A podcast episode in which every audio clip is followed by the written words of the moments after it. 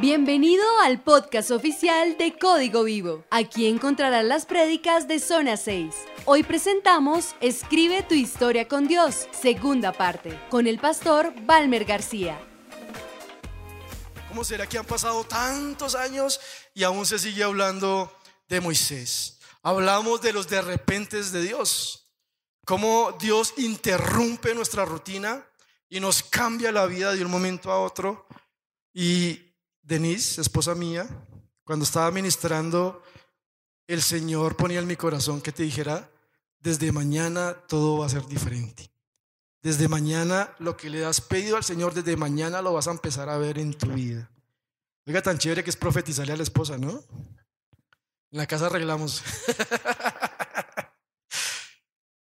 y los de repente de Dios. Dios cuando se quiere mover rompe nuestra rutina, nuestro día a día y nos saca a hacer cosas espectaculares. Cuando nos conformamos y decimos, bueno, esto fue lo que me tocó, viene el Señor, lo que pasó con Moisés, se encontró con la zarza y su rutina se acabó y empezó un proyecto de Dios. Y el Señor le dijo que se quitara qué? Sus sandalias. ¿Se acuerdan de que yo tiré las sandalias de Hugo por allá? Que casi les cae por allá encima a los que estaban a este lado que Dios dice, quitémonos, despojémonos de los que nos impide avanzar, del pecado, del temor, de la falta de responsabilidad, la falta de disciplina. Quitémonos las sandalias y andemos con lo que Dios quiere. Lo que Dios tiene para nosotros es un resumen de lo que vimos la, la semana pasada.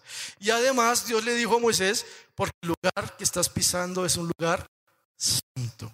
Tu llamado es un llamado santo de parte del Señor. No lo tomes de cualquier forma. Si eres líder de código vivo, no lo tomes de cualquier forma.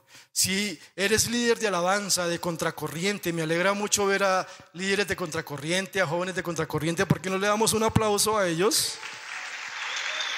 A los de alabanza. ¿Saben cómo veo yo a vida en acción? Como cuando uno está en su casa y hay varios cuarticos. En la está la sala principal donde nos reunimos toda la familia. La sala principal es el auditorio principal, pero hay cuarticos en la casa. Está el cuarto de código vivo, está el cuarto de contracorriente, está el baño donde todos vamos, está el cuarto, pero somos una familia. Dígale a la persona que está al lado, somos la familia Vida en Acción. Pero Dios nos ha regalado cuartos. Tu llamado es santo, donde Dios te haya puesto. Tu llamado es santo. Quítate lo que impida caminar en ese llamado de Dios porque tu llamado es santo. Ahí quedamos. Entonces Dios le dice a Moisés, tú vas a sacar a Israel de Egipto. ¿Y qué hizo Moisés? Dijo, de una me voy. No. Él dijo, ¿quién soy yo? Lo primero que Moisés le dice a Dios, pero ¿quién soy yo? ¿Y saben qué me gusta de Dios? Que Dios, a veces nosotros lo hacemos, pero Dios no lo hace. Dios no le dijo, tú tienes poder, tú vas a avanzar, tú vas a conquistar, tú vas. Dios le dijo, yo estaré contigo. No le dijo, tú eres poderoso, le dijo, yo estaré. ¿No te basta que yo estaré contigo? Y se me preguntan el Dios de sus antepasados. Porque Dios le dijo, tú vas a liberar a Israel de Egipto de la opresión. Y él dijo, ¿quién soy yo? Y Dios le dice, yo iré contigo, te voy a dar respaldo, mi poder irá contigo. Y él después dice, y si me preguntan, ¿quién es el Dios de sus antepasados? Y Dios le dice, yo, el gran yo soy, te envío. ¿Saben qué le estaba diciendo Dios a Moisés? Yo no soy el Dios del pasado nomás. Yo no soy solo el Dios del presente, del futuro. Yo soy el que soy, soy el eterno presente. Yo soy el mismo ayer, hoy por los siglos. Dile al pueblo que yo soy el que soy, que soy el eterno presente, que siempre he estado con ellos, que soy el que sostengo el mundo, que soy el que sostengo el universo. Yo no soy un Dios del pasado. No soy un Dios de victorias pasadas. No soy un Dios que solo se quedó en el pasado con lo que hiciste en el pasado. Soy un Dios que estoy ahorita sosteniendo el universo. Respire profundo. ¿Saben quién te está regalando ese respiro? Dios. Ahora píquele el ojo a la persona que está al lado. Uy, por aquí se lo tomaron muy a pecho, ¿no? Que si quieres tomar algo a la salida, están diciendo.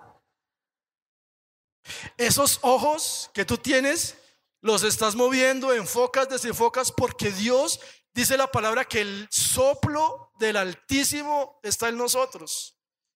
El soplo de Dios está en ti, por eso es que tú puedes picarle el ojo a la persona que está al lado. Porque el soplo del Altísimo. Y le está diciendo, yo soy el gran yo soy, el eterno presente. Dice el Salmo 102, 25, dice, desde la antigüedad tú fundaste la tierra y los cielos son la obra de tus manos. Ellos perecerán, pero tú permaneces y todos ellos como una vestidura se desgastarán. Yo no sé si ustedes han visto los derrumbes de las montañas. Se está tan duro el invierno que se están cayendo las montañas y uno ve montañas tan poderosas, pero se están viniendo abajo. Y el salmista lo dice, esas montañas se caen, como vestido los mudarás y serán cambiados, pero tú eres el mismo y tus años no tendrán fin. Dios le estaba diciendo a Moisés, Moisés, yo soy el que soy. No me compares con otro Dios. Yo soy el rey de reyes y el señor de señores. No tengo por qué decirte que yo soy más que ese Dios. No, yo soy el que soy el eterno presente, el rey de reyes. Y hay algo hermoso ahí que le pasa a Moisés. Dios le dice, yo soy Jehová. El nombre personal de Dios es Jehová. Diga Jehová. Más duro, diga Jehová. ¿Saben qué estaba haciendo Dios? Moisés, mucho gusto. Mi nombre es Jehová. ¿Saben cómo empieza una buena amistad? Presentándose con el nombre. ¿Quién tiene aquí un buen amigo? Un hombre que diga, tengo un buen amigo que confío en él. ¿Cómo se llama? Bueno, no les voy a decir. Pero ustedes conocen el nombre de su buen amigo, ¿cierto? Dios le estaba diciendo, me presento, soy Jehová y quiero ser tu amigo. No me creerán que Jehová me envió. Y este Moisés, Dios mío, le da como rabia a uno. Primero, que yo lo envío. Segundo, que soy el duro, que soy el que hizo el cielo, que hizo la tierra. Y después dice, bueno, está bien. Yo me aparecí, eh, yo estoy aquí, se me apareció Jehová, hablé con Jehová, pero ellos cómo me van a creer que Jehová se me apareció. Y tiene esta razón, ¿cierto?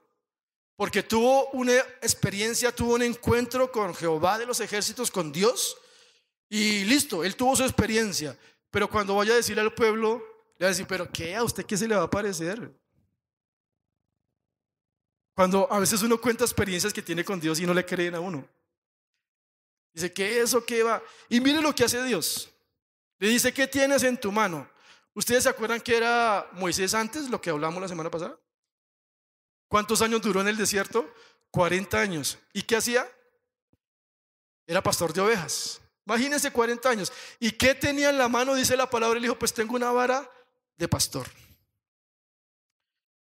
Y Dios dice, tira la vara y la vara se convirtió en serpiente. Dice la palabra que Moisés se asustó muchísimo. Estoy hablando del libro de Éxodo, capítulo 4, sino que lo estoy resumiendo para que sea una historia atractiva. Y el Señor le dice, cójalo de la cola, coja la culebra de la cola y va y la agarra la, la, culebra de la cola y ¿qué pasó? Se convirtió en vara de nuevo. Después le dice, es que Dios sí es chistoso, le gusta a veces como recochar con uno. Le dice, mete tu mano debajo del manto. Y él la metió. Y le dice, sácala. Y cuando lo sacó, estaba llena de lepra la mano. Estaba leprosa. Y le dice, ahora vuelve a meterla. La metió y cuando la sacó estaba sana. Estaba como antes, dice la palabra. Dice, haz estas señales delante del pueblo y te creerán. Cuando tenemos la aprobación de Dios y cuando tenemos la unción del Espíritu Santo, vamos a hacer señales tremendas. Hablaba con la, con la pastora Marcela esta semana y me decía, yo quiero ver señales tremendas de parte del Señor en vida en acción. Y déjeme decirle una cosa, vamos a verlas. El domingo llegó una señora con cáncer en la garganta, viene de otro país, no recuerdo el país con cáncer en la garganta. En su iglesia, en su país, oraron por ella y no recibió sanidad. Y vino y el pastor Silvio oró por ella. Y dice que cuando el pastor oró por ella sintió algo. Estuvo en el médico, la revisaron, le dijeron, señora, pero usted qué hace aquí, usted no tiene absolutamente nada. Milagros cuando tenemos la unción, cuando tenemos la aprobación del Señor, vamos a ver milagros increíbles en nuestra vida. Y la gente nos va a creer por las señales que Dios, cuando Dios, la aprobación de Dios está en nosotros, empiezan a ocurrir cosas tremendas. Elías, me fascina la vida de Elías. Hacía milagros, señales, prodigios. ¿Recuerdan cuando hizo caer fuego del cielo? Cayó y consumió el altar y después se fue Elías y mató a 850 profetas, 400 de Baal y 450 de Acera. Imagínense, y después de él viene Eliseo y toma el manto que le dejó Elías y pone el manto sobre las aguas y dice, ¿dónde está el Dios de Elías? Y las, abra, las aguas se abrieron. Felipe y Esteban unos jóvenes sencillos. Dile al que está al lado, tú eres un joven sencillo, pero no ordinario. Aunque algunos son más ordinarios, pero... Dile, tú eres un joven eh, sencillo, pero no ordinario. Dios cogió a estos jóvenes sencillos. ¿Saben cuál era su trabajo en el ministerio de Felipe y de Esteban? ¿Alguien lo recuerda? Ellos servían las mesas y le servían comidita a las viudas. ¿Se imaginan un joven diciendo, uy, no, yo aquí sirviéndole comida a las viudas? Qué aburrimiento esa señora allá toda amargada. ¿Y saben qué hace? Le servían comida a las viudas y salían y hacían milagros, señales y prodigios. No importa la actividad que estés haciendo en la iglesia, en el ministerio, si ves que es muy poquito, en lo que estás haciendo puedes ver, puedes ver milagros poderosos de parte del Señor. Y lo que dice 1 Corintios 2, 4. Y ni mi palabra ni, ni mi predicación fue con palabras persuasivas, persuasivas de humana sabiduría, sino con demostración del Espíritu y de poder. Diga poder, hágase, diga poder. Había una canción que cantábamos que decía, poder, poder, poder, yo necesito. ¿Necesitas a alguien en la alabanza, Gillo? Para que vuestra fe no esté fundada en la sabiduría de los hombres, sino en el poder de Dios. ¿Saben que hay personas que hablan muy buena teología y le sacan exégesis a un versículo y le sacan hermenéutica y el Señor dice y no estoy de acuerdo con esto porque el Señor dice y son unos duros teólogos, pero sin poder. Conocimiento humano. Y esto es espectacular, estudiar teología, hermenéutica, meterse en el conocimiento, pero llenos del Espíritu Santo, o si no, es poder, sabiduría humana. Marcos 16, 17 dice, y estas señales seguirán a los que creen. En mi nombre echarán fuera demonios. Ahorita hubo varios jóvenes libres de demonios. En mi nombre echarán fuera demonios, hablarán nuevas lenguas. Y mire, Dios nos dice que haremos lo mismo que hizo Moisés. Tomarán en las manos serpientes. Haga así. Usted va a tomar en sus manos serpientes. ¿Saben qué quiere decir eso? Usted va a tomar en sus manos lo que el enemigo quiere usar para destruir y usted lo va a destruir en el nombre de Jesús. Dice, tomarán en sus manos serpientes y si bebieren cosa mortífera no les hará daño. Sobre los enfermos pondrán sus manos y sanarán. ¿Saben qué es lo hermoso de Dios? Que Dios no delega, Dios empodera. Diga, Dios no delega, Dios empodera. ¿Qué es delegar? Les quiero poner un ejemplo. Cuando yo vivía en la montaña al norte, al norte, arriba en un plan de la montaña había unas personas que tenían unas vacas y ellos vendían leche. Y mi mamá me enviaba con mis amiguitos como dos veces a la semana a comprar leche en esa montaña. Entonces decía, mijito, aquí está el tarro, vaya y traiga, eran dos tarros de leche, vaya y traiga dos tarros de, leche, donde los tarazonas se llamaban ellos. Y nos íbamos contentos con mis amigos, yo con mis dos tarros de leche y como la bajada era tan para, bajábamos corriendo, corriendo y yo a veces me caía y salían a volar esos tarros. ¿Qué pasaba? Se les regaba como la mitad de la leche. Había una cosa, una, una peña, una piedra que le llamaban la mollita, y eso, una roca que salía agua de la roca, yo iba y llenaba con agua el resto del tarro de leche. Y mi mamá decía, esta leche está cada vez más aguada. Pero eso es cuando se delega, vaya hágame un mandado, vaya cómpreme dos libras de arroz, vaya eh, cómpreme esto. Pero Dios nos empodera. Les dice, te estoy dando poder, te estoy dando unción para que hagas proyectos de reino aquí en la tierra. Y eso es lo que Dios le estaba diciendo a Moisés, te estoy empoderando para que hagas cosas poderosas. No importa tu pasado, no importa lo que hiciste, si vienes y te agarras con mi Espíritu Santo, vas a hacer cosas poderosas. Dígale que está al lado, usted va a hacer cosas poderosas. Y en serio, tómeselo en serio. Usted va a hacer cosas poderosas de parte del Señor. Lucas 10, 17 dice, cuando los 72 discípulos regresaron, le informaron llenos de alegría, Señor, hasta los demonios obedecen cuando usamos tu nombre. Sí, les dijo, vi a Satanás caer del cielo como un rayo. Miren, les he dado autoridad sobre todos los poderes del enemigo. Diga todos los poderes. Usted tiene autoridad sobre todos los poderes del enemigo. Ni siquiera dice sobre algunos poderes, dice sobre todos los poderes del enemigo. Y vuelve y lo nombra. Pueden caminar entre serpientes y escorpiones y aplastarlos, nada les hará daño. Pero no se alegren de que los espíritus malignos los obedezcan. Alégrense porque sus nombres están escritos en el cielo. ¿Cuántos tenemos el nombre escrito en el cielo? ¿Y los demás para dónde van? Alégrese porque usted fue salvo. Alégrese porque Jesús murió por usted. Pero Dios quiere que esa autoridad delegada la usemos. El Señor, Dios cumplió todo lo que le dijo a Moisés, te empodero, te doy autoridad, vas a ir ante el faraón, vas a sacar a mi pueblo.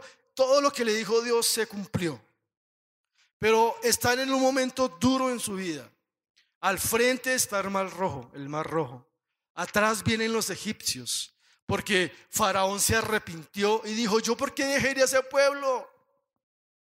¿Saben cuántas personas salieron, según los teólogos de Egipto? ¿Cuántos israelitas? ¿Cuántos le ponen? Creo que lo dije. ¿Cuántos le ponen? Calculen. ¿Cuántos? Salieron dos millones de israelitas. ¿Se imaginan? Casi dijeron por ahí. Dos millones. El faraón se arrepintió. ¿Qué hice? Estos son los que me hacen dar plática aquí en el reino, son los que trabajan. Ahora, ¿qué voy a hacer? Y dice que mandó todo su ejército a, que los recapturara o a matarlos. Y estaban al frente, atrás venían los enemigos y Moisés, como buen cristiano, ¿qué fue lo primero que hizo? Empezó a orar. Como buen cristiano, pero es tremendo lo que Dios le dice a Moisés. Éxodo 14, 15. Luego el Señor le dijo a Moisés, ¿por qué clamas a mí? ¿Qué le estaba diciendo Dios a Moisés? ¿Por qué ora? ¿Por qué ora tanto? Y no es que Dios le está diciendo, deje de orar. Dios le está diciendo, ya deje de orar tanto, haga algo, mijito. Ya deje de orar tanto por un trabajo, haga algo, mijito. Vaya y pase hojas de vida. Ya deje de orar tanto que se siente solo y desanimado y triste. Haga algo. Yo le está diciendo, hay momentos para orar, pero hay momentos para actuar. Y le dice, ¿por qué clamas a mí? Dile al pueblo que se ponga en marcha. Dice, Moisés, haga algo, mijito. Ya, yo sé, usted lo que está orando, yo lo sé. Haga algo, dile al pueblo que se ponga en marcha. Toma tu vara. Le dice, ¿no se acuerda lo que usted hizo con la culebra, con la serpiente? ¿Qué pasa con la autoridad que le di, que le delegué? Toma tu vara y extiende la mano sobre el mar, divide las aguas. Ni siquiera le dijo, yo voy a dividir las aguas. Le dijo, tú divide las aguas. ¡Wow! Le dijo Moisés, tú toma la vara, tú divide las aguas, tú haces esto, esto tan poderoso, tú lo vas a hacer. Para que los israelitas puedan pasar en medio del mar, pisando tierra seca. Y quiero hacer dos diferencias aquí, porque quiero avanzar, porque Dios me daba mucho esta semana y me daba y me daba. No sé si va a tocar sacar una tercera.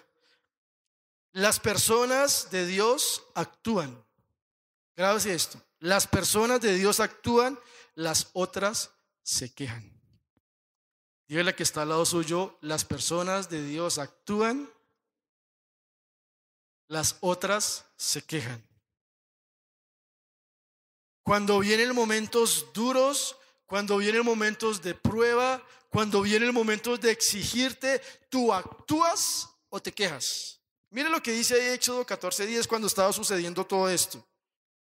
Mientras el faraón se acercaba, los israelitas, esto está en Éxodo 14:10, los israelitas levantaron la vista y se llenaron de pánico al ver que los egipcios los alcanzaron.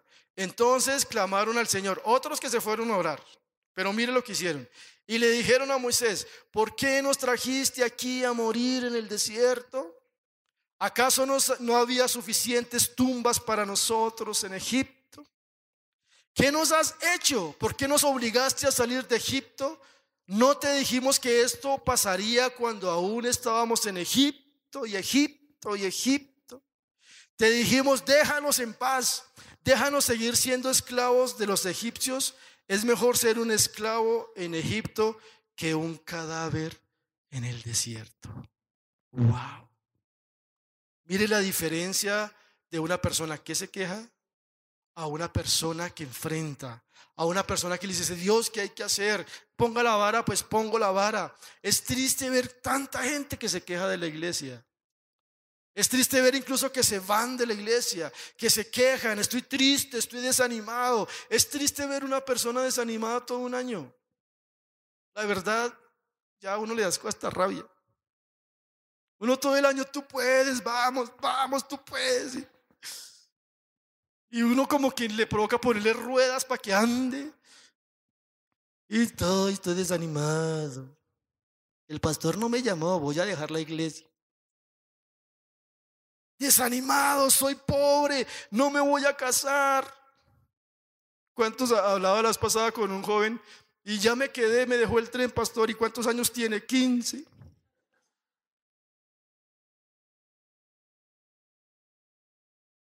Y por culpa y porque no ponen música moderna, eh, porque no cantan música moderna en la iglesia y si cantan música moderna, porque no cantan los coros antiguos que eran los mejores, porque si no cantan los coros antiguos, entonces no se va a mover el Espíritu Santo y, y cuando cantamos coros modernos eso parece una discoteca de la iglesia, por todo se quejan. El pastor se dejó la barba, se la quitó, se ve más feo, se ve más... Por todo se quejan. Pero el hombre de Dios actúa. El hombre de Dios cuando viene una crisis, cuando viene una circunstancia adversa, le dice, Dios, ¿qué hay que hacer? Yo me imagino a Moisés diciéndole, Dios, ¿qué hay que hacer? Aquí estoy. Y Dios le da instrucciones. Y dice que el ángel de Dios los acompañaba, una columna de nube en, la, en el día para cubrirlos, les daba sombra, una columna de fuego, maná. Maná el del desierto no era un concierto de rock, maná era lo que caía. Se rieron los que tienen mi edad, más o menos. Codornices, agua de la roca. Dios abre camino donde no los hay. Si tú te quejas, Dios no te va a abrir caminos. Pero si tú actúas por fe, Dios va a abrir caminos. Y mire lo que dice ahí el versículo 21 de Éxodo 14.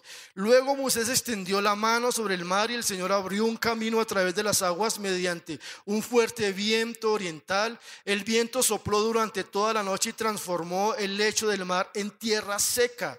Entonces el pueblo de Israel cruzó por medio del mar, caminando sobre la tierra seca, con muros de agua a cada lado. ¿Cómo sería eso de espectacular, no?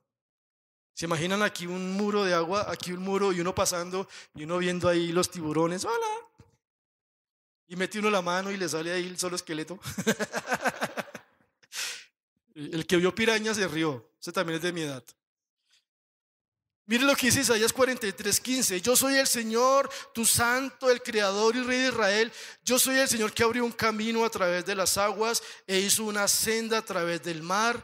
Yo llamé al poderoso ejército de Egipto con todos sus carros de guerra y sus caballos, los sumergí, mire lo que hace Dios con tus problemas, los sumergí debajo de las olas y se ahogaron, su vida se apagó como mecha humeante. El que tome esta palabra de parte del Señor, hoy esos problemas que te están agobiando, hoy se van a ahogar en el nombre de Jesús. Pero olvida todo esto y esta es la palabra que Dios trae hoy para Código Vivo. Pero olvida todo esto, no es nada comparado con lo que voy a hacer. Si tú estás sorprendido por todo lo que Dios hizo con Moisés, por todo lo que Dios hizo en el desierto, el Señor te manda a decir, pero olvida todo eso, no es nada comparado a lo que voy a hacer contigo, con tu familia, pues estoy a punto de hacer algo nuevo. Y esto me lo martillaba el Espíritu Santo toda esta semana. Estoy a punto de hacer algo nuevo. Mira, ya he comenzado, ¿no lo ves?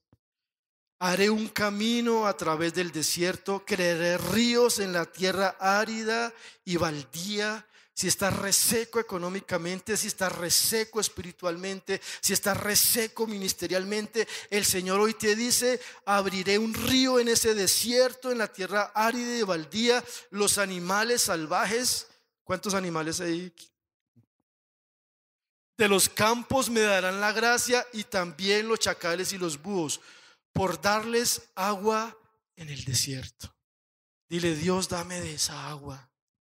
Anhelo esa agua. Sí, haré ríos en la tierra árida y baldía para que mi pueblo escogido pueda refrescarse.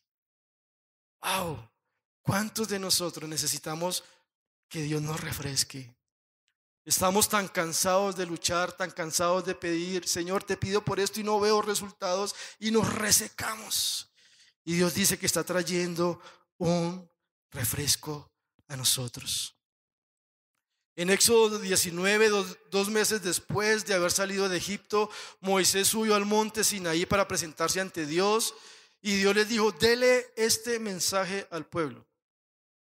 Y Dios me decía esta madrugada, dele este mensaje a código vivo. Si ustedes me obedecen, serán mi especial tesoro. Si ustedes me obedecen, serán mi especial tesoro. Pon la mano en la cabeza de la persona que está al lado y dile, tú eres un tesoro especial de Dios. Hay tesoros pequeños, tesoros grandes tesoros anchos. Yo soy un tesoro chiquito pero ancho. Ustedes serán mi especial tesoro, jóvenes, familias que estamos aquí. Si le obedecemos al Señor, somos especial tesoro. ¿Y qué hace la gente con un tesoro? Lo cuida, lo protege. Dios se aparece en forma de nube en el monte. Esto, esta, esta parte es espectacular. Dice el Señor, me apareceré en forma de nube. Y estaba el monte Sinaí, en lo alto del monte Sinaí bajaba la nube del Señor. Eh, dice la palabra que Moisés hablaba y Dios le respondía. Esto es hermoso. Yo tuve una experiencia ahorita, yo antes de, entrar a zona 6, eh, me encierro en una oficina a orar. Apago luces, apago todo y me encierro a orar. Y estaba orando y de un momento a otro sentí que alguien estaba caminando al lado mío. Y yo dije, uy, seré yo y seguí. Y otra vez sentí esa presencia y caí postrado delante del Señor y le dije, wow, Señor. Pero le dije, Señor, no quiero que eso se quede aquí en una sola experiencia. Quiero que cada uno de los que asisten a Código Vivo te conozcan te conozcan, Espíritu Santo, que haya un mover, que haya un despertar en estos jóvenes. Y me caí postrado y le dije, Señor, levanta esta generación, Señor, rescata esta generación, ten misericordia, Señor. Y aquí dice que Moisés hablaba y Dios le respondía y empezaron una amistad tan hermosa los dos. Empezaron a hablar, empezaron a intimar. Y hablaba Moisés y Dios le decía, pero Moisés, eso no me parece. Y Moisés le decía a Dios, Dios, pero es que mira lo que tú vas a hacer. Y hablaban y empezó una relación estrecha. Ya en Éxodo 20 el Señor le, le da los mandamientos. Y mire lo que dice Éxodo 24, 15. Luego Moisés subió al monte, el cual quedó cubierto por la nube. Entonces la gloria del Señor se posó sobre el monte Sinaí. Imagínense este cuadro. Está Moisés subiendo, está empezando a subir el monte, a la vez la nube de Dios va bajando, como un encuentro. Yo voy subiendo el monte y Dios va bajando al monte. Esto es espectacular. Y durante seis días la nube cubrió al monte. Moisés esperó seis días que Dios le hablara. Mire lo que pasa. Al séptimo día el Señor llamó a Moisés desde el interior de la nube. Moisés había al lado de la nube como Señor, quiero que me hable, Señor, quiero que... Y le dice, Moisés, ven, sube. Eso es hermoso mire esto tan tremendo, para los israelitas que estaban al pie del monte, la gloria del Señor que estaba sobre la cima del monte parecía como un fuego consumidor. Ellos no conocían la presencia del Señor. Y cuando alguien no conoce la presencia del Señor, le da miedo. Le da miedo que lo consuma, le da miedo que lo acabe. Entonces Moisés fue desapareciendo en la nube a medida que subía el monte y permaneció en el monte 40 días y 40 noches. Diga 40 días y 40 noches. ¿Cuál es el tiempo máximo que tú has durado en oración? Que tú digas, duré un día completo orando. Que dijiste, hoy me desconecto de Netflix, me desconecto de todo, hoy tengo mi día libre, es festivo, todo el día voy a estar en la presencia. ¿Cuándo lo hizo?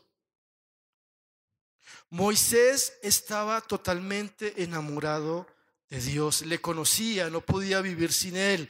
Recuerde la vez que le dijo, Dios le dijo, te voy a dar éxito en todo, pero solo que mi presencia no irá contigo. Le dijo, no, Señor, no, no, no quiero el éxito si tu presencia no está conmigo. Le obedecía en todo sin importar el esfuerzo. Y mire lo que dice Éxodo 33, 11. Dentro de la carpa de reunión el Señor hablaba con Moisés cara a cara, como cuando alguien habla con un amigo. ¡Wow! Hablaban cara a cara, eran amigos, eran íntimos. Y quiero terminar con esto. Dice Daniel 11:32 y les pido me regalen cinco minuticos más. Daniel 11:32 dice, mas el pueblo que conoce a su Dios se esforzará y actuará. Dígale a la persona que está al lado, se esforzará y actuará. Y aquí, cuando dice conocer, no es acumulación de información, porque a veces acumulamos información de Dios. Dios es poderoso, Dios es grande, uy sí, Dios abrió el mar, uy y empezamos a acumular información de Dios. Aquí se usa una palabra en el hebreo que es yada. Diga yada. desde la mentalidad hebrea no es acumular, acumular información. Yadá es experimentar. Mas el pueblo que Yadá a su Dios se esforzará y actuará. Conocer es la misma palabra que utilizó, se utiliza en Génesis 4 cuando dice que Adán conoció a Eva. Ahí dice, y Adán Yadá a Eva. Tuvo intimidad con Eva, tuvo un momento romántico, un momento íntimo. Es la, la misma palabra que se usa, el pueblo que Yadá a Dios se esforzará. Dios no quiere que acumules información de Él.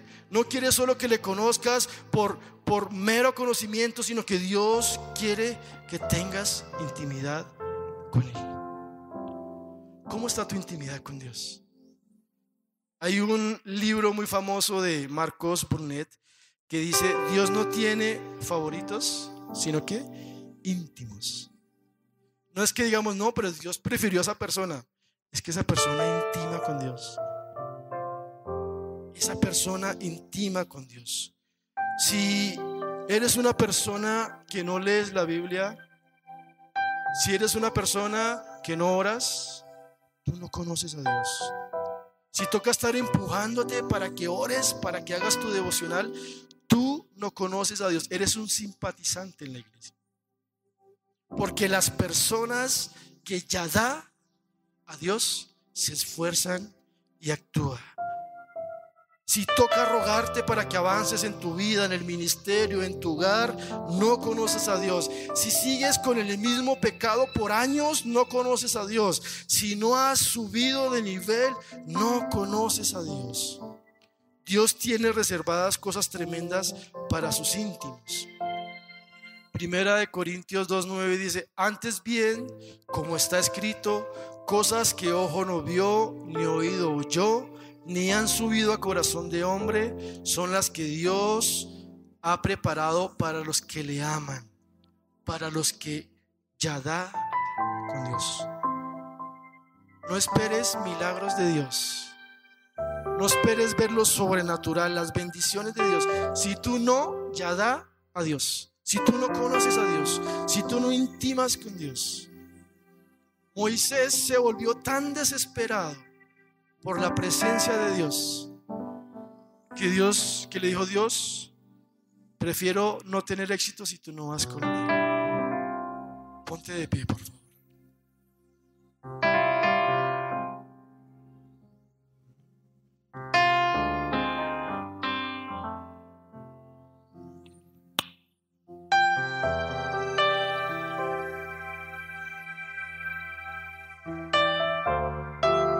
Sacas dos minuticos para que con todas tus fuerzas ahí ya da a Dios, conozcas a Dios. Intima ahí dos minuticos. Olvídate de la persona que está al lado. Esa persona no, es la que te va a bendecir. Esa persona no es la que te va a proyectar. No te importe, no te dé pena. Ya da dos minutos con Dios.